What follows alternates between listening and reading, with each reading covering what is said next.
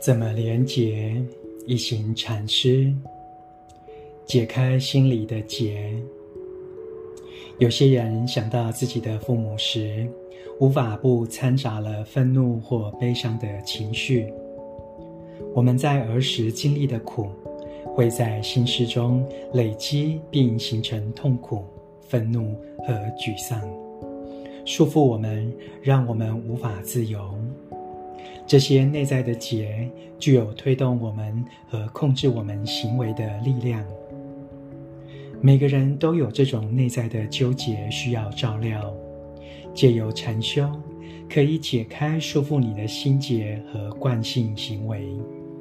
你会经历转化，进而疗愈自己，疗愈紧绷或破裂的关系。这么一来，你就不会把苦痛苦传给下一代。朗读怎么连结？